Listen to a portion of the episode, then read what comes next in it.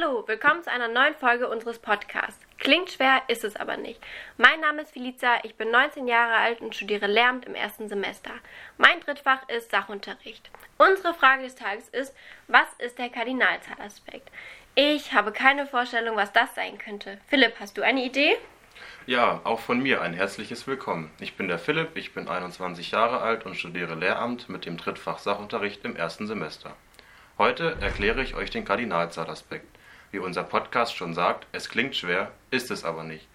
Denkt mal an den Sportunterricht zurück. Ihr kennt doch das Spiel Völkerball, oder?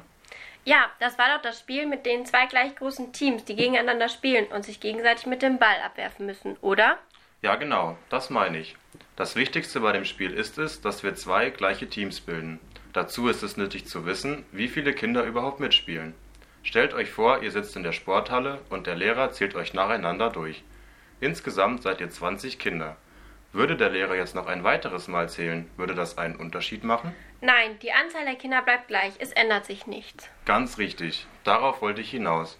Genau das nennt man den Kardinalzahlaspekt. Das heißt, dass sich die Menge der Kinder nicht ändert, egal wie oft ich zähle.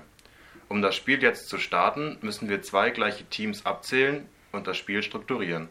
Bei 20 Kindern hat also jedes Team 10 Spieler. Also, wenn ich das richtig verstanden habe, bleibt die Anzahl der Kinder immer gleich, egal wie oft ich zähle.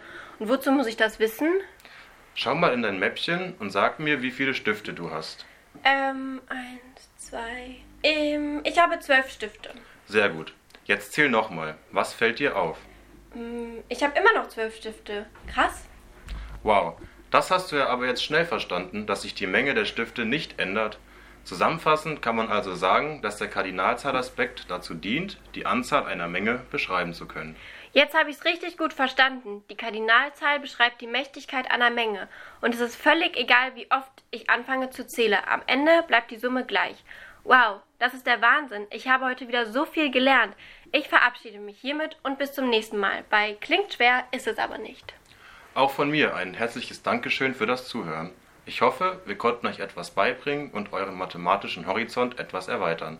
Schaltet auch beim nächsten Mal wieder ein, wenn es heißt, klingt schwer, ist es aber nicht.